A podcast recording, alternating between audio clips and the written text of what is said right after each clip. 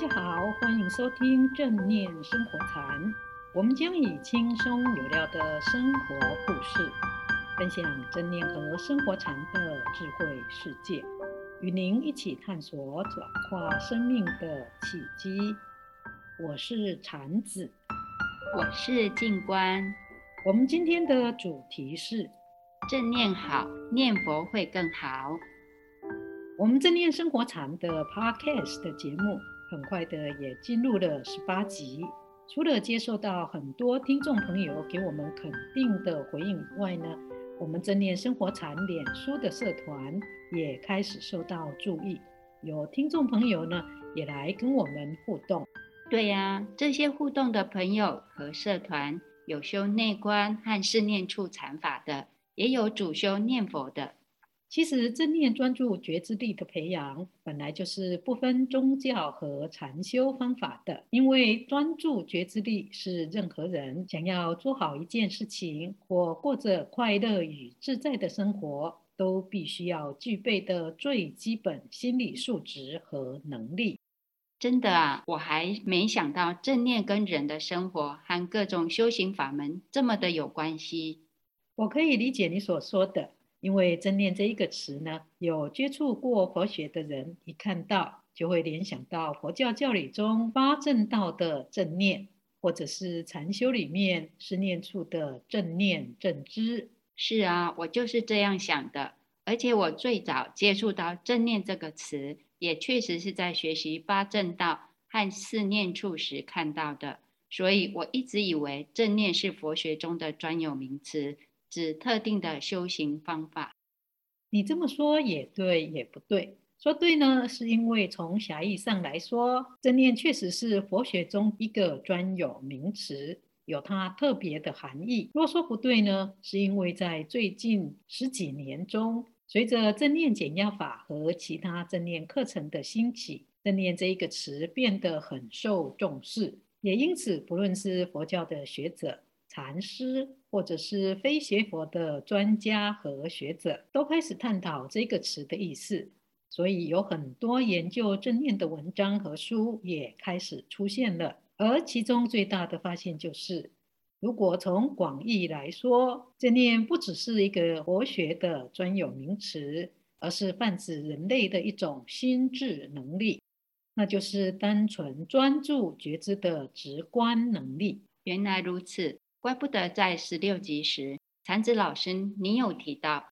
正念跟心理活动有关，而菩提长老就定义它是不带评价的一种单纯专注觉知的直观能力。确实如此，但我还是有一点不懂。了解广义的正念定义对我们有什么好处？广义的正念定义让我们了解到，正念是每一个人都具有的潜在能力。只要透过正念课程的培养和练习，就可以开发这种能力，进而帮助我们解决很多的问题。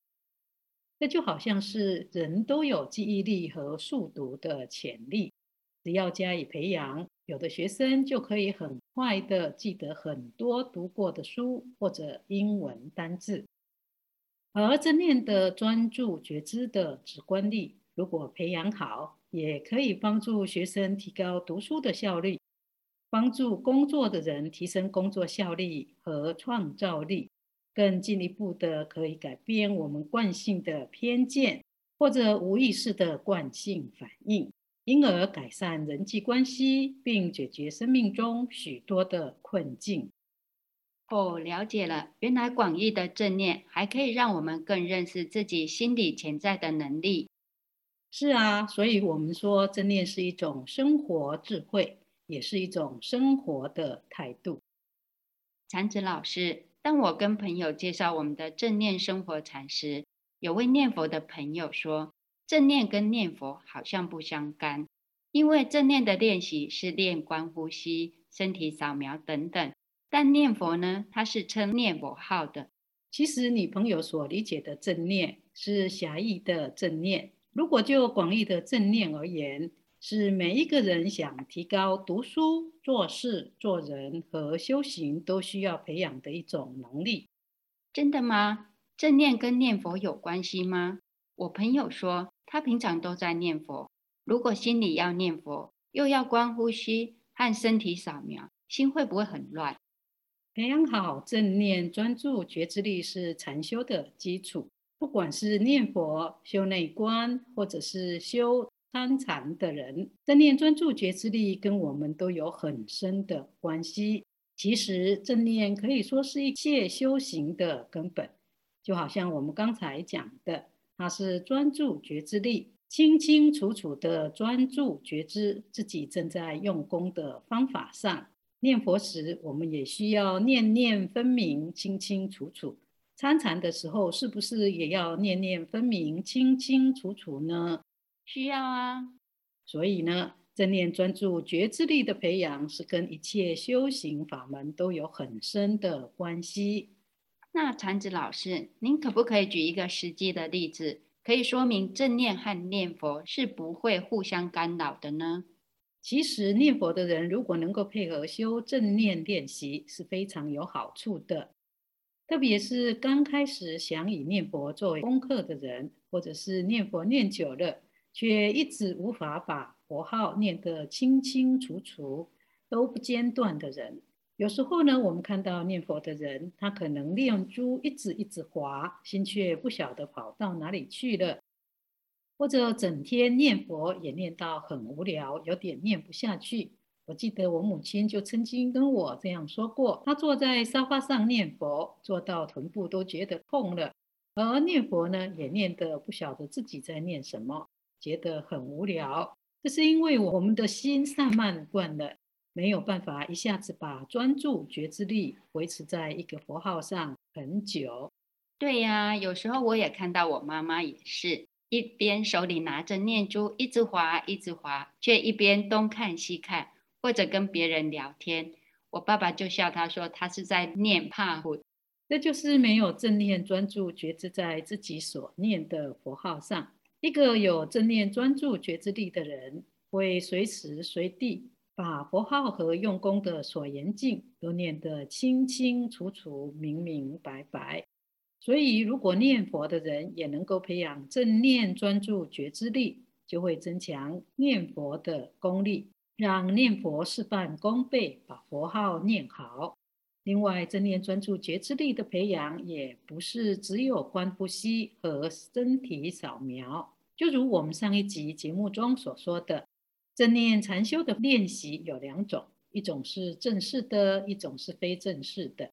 非正式的是在日常的行住坐卧中都可以进行的，只要你能够清楚专注觉知你当下的身心情况。和周围的事物，就是一种正念禅修的练习。比如，我现在坐在沙发上念佛，念到口干舌燥，想要去喝一杯水，我就要起身去喝水。这个时候呢，心念可能会跑掉，想着要喝这个喝那个。这个时候呢，心已经不在佛号上了。所以起身的时候，我们就可以培养专注的去觉察自己是怎么样起身的。怎么样走下沙发，站起来，一步一步走到厨房里面去喝水。喝水下去的时候是什么感觉？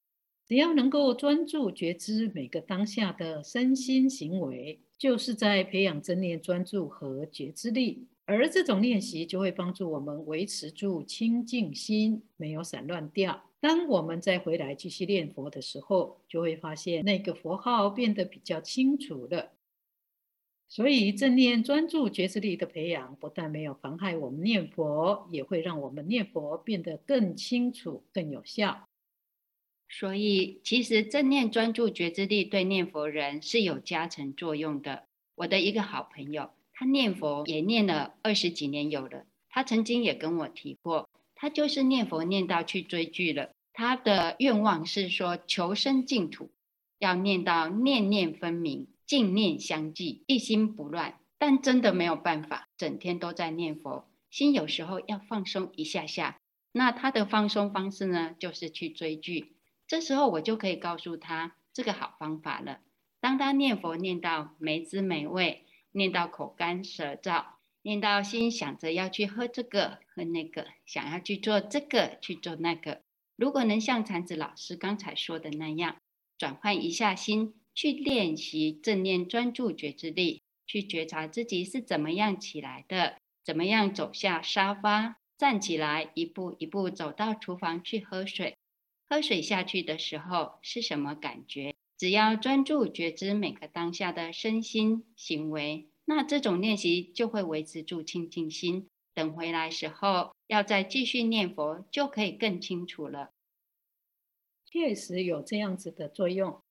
其实很多人以为学习正念课程是与念佛无关，是因为他只看到一般用来培养正念专注觉知力的正式方法，比如观呼吸、身体扫描、正念行走，或者是正念瑜伽等。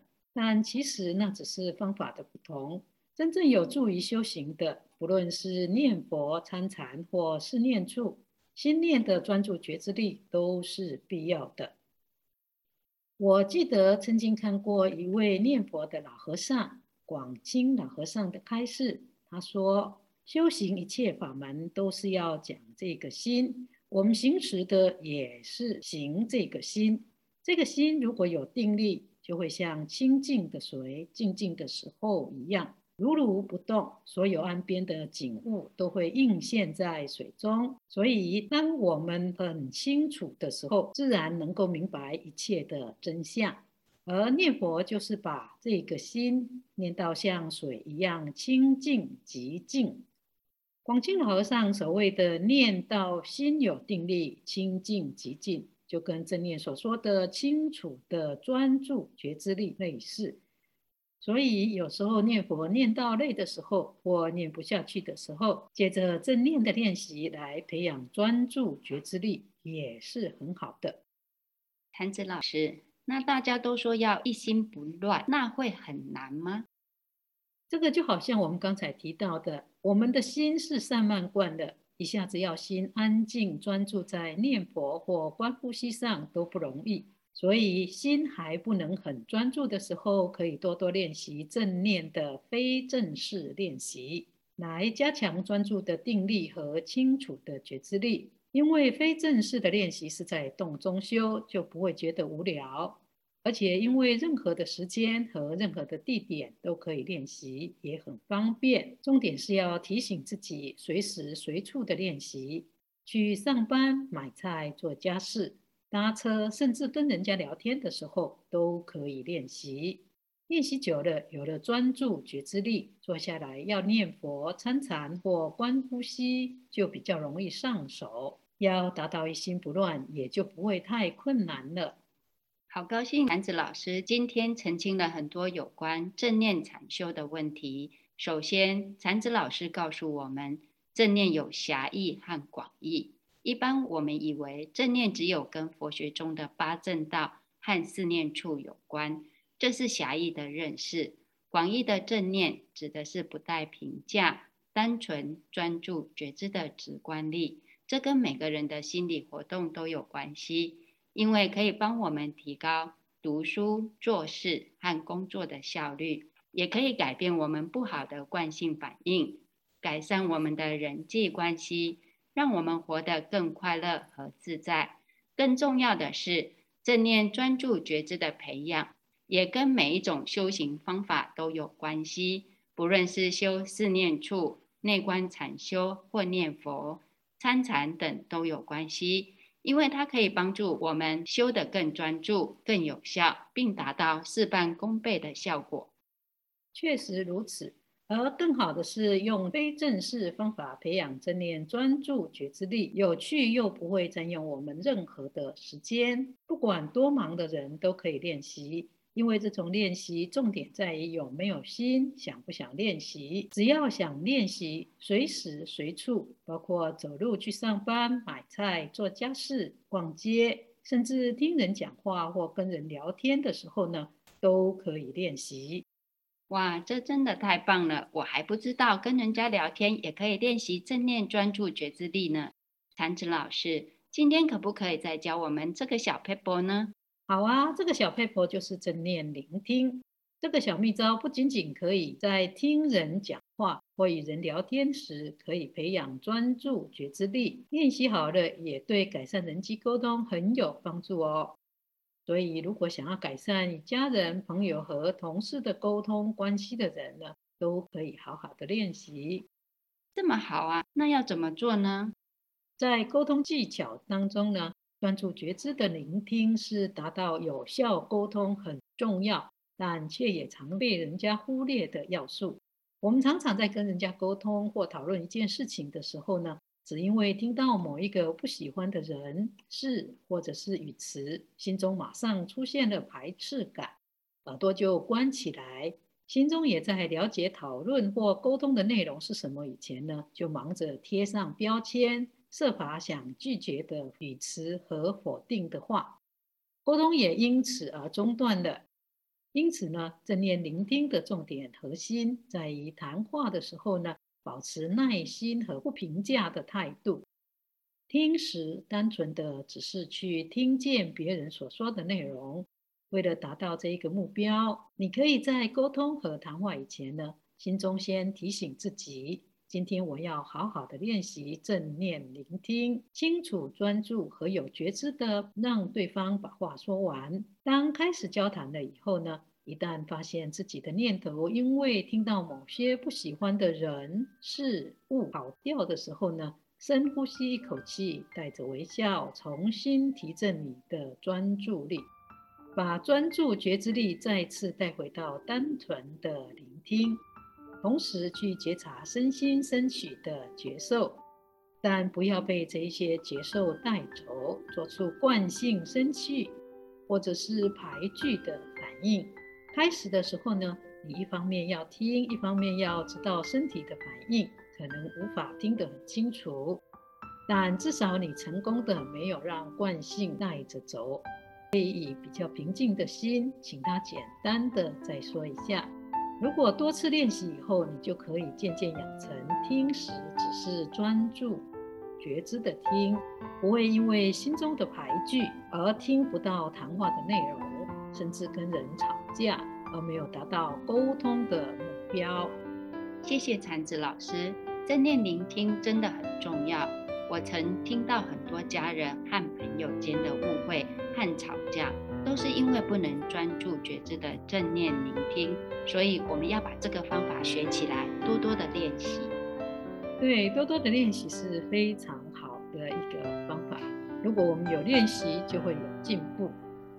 今天呢，我们的节目已经接近尾声。